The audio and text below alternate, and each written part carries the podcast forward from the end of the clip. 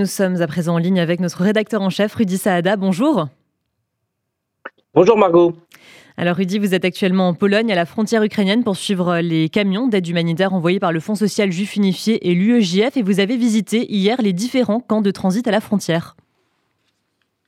Oui, effectivement, euh, Margot, je me trouve actuellement à Tomaszów-Lubelski, c'est à la frontière entre la Pologne et l'Ukraine.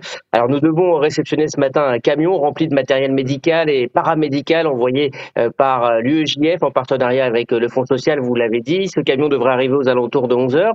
Hier, nous sommes allés tout au long de la frontière à la rencontre des réfugiés, notamment au point de passage de Medica. C'est un camp de transit qui a été organisé, improvisé juste après le poste frontière.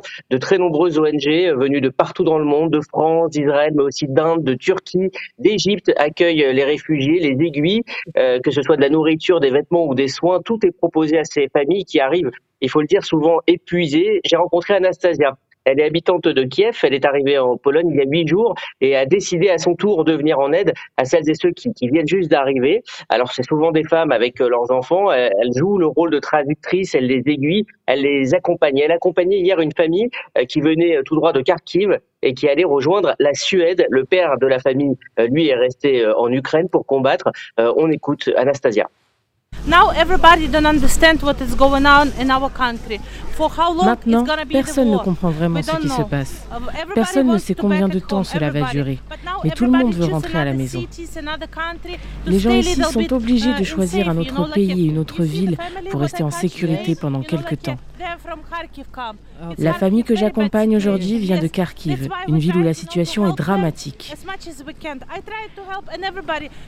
J'essaie de les aider, j'essaie d'aider tous ceux qui en ont besoin. Croyez-moi, tout le monde veut rentrer chez soi. Demandez, au moins 60% des gens ont envie de rentrer chez eux. Vous savez quoi? Nous aimons notre pays. C'est un pays merveilleux, l'Ukraine. Et dès que nous aurons gagné cette guerre, nous vous invitons à tous venir en Ukraine, dans une Ukraine indépendante. Alors je le disais, il y a de très nombreuses euh, ONG qui ont ouvert des stands hein, dans ce dans cette dans ce camp de, de Médica.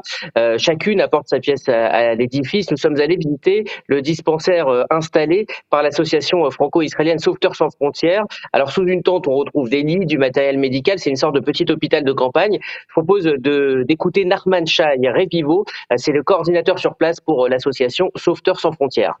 Je suis arrivé il y a un mois. Nous prenons en charge les réfugiés ukrainiens. Nous gérons les pathologies du cœur, de diabète, d'hypoglycémie et bien d'autres. Nous avons deux tentes. La grande là-bas est réservée aux femmes et aux enfants pour qu'ils puissent se reposer. Voilà, c'est une sorte de clinique. Voilà, nous sommes ensuite passés euh, par la gare de Psemich. Là aussi, euh, des volontaires venus de partout aiguillent euh, des familles qui arrivent ou qui partent. On a vu beaucoup de gens avec quelques sacs qui sont partis précipitamment de, chez eux. Alors, soit ils partent vers l'Europe, soit aussi ils tentent de revenir vers l'Ukraine avec l'espoir de, de, voir la guerre se terminer bientôt. C'est en substance ce que nous a dit Moshe, qui est volontaire pour l'American Jewish Joint Distribution Committee. On l'écoute. Désormais, 90% des gens rentrent en Ukraine. Et je pense que c'est trop tôt. Ils veulent revenir, leur maison leur manque. Ils voient la réalité d'une situation de réfugiés. Parfois, nous n'avons pas de solution d'hébergement, notamment en Allemagne.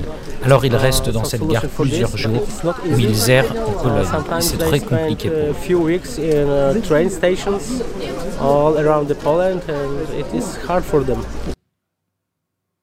Et puis un peu plus en profondeur dans les terres, nous sommes allés à Koskova, dans un ancien centre commercial qui a été transformé en centre d'hébergement d'urgence. C'est un endroit euh, qui est très encadré par l'armée polonaise, impossible de, photographier ou, de poser des, questions. Alors là aussi, euh, l'aide arrive de partout euh, dans le monde. Nous avons rencontré des volontaires de l'association Bibliothèque sans frontières.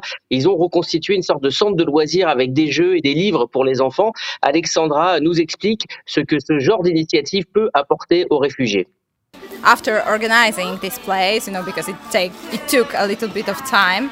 Cela a mis du temps pour monter cet endroit. Mais j'en suis très heureuse car nous avons réussi à créer un endroit où les enfants peuvent venir jouer et cela fait une pause pour les parents.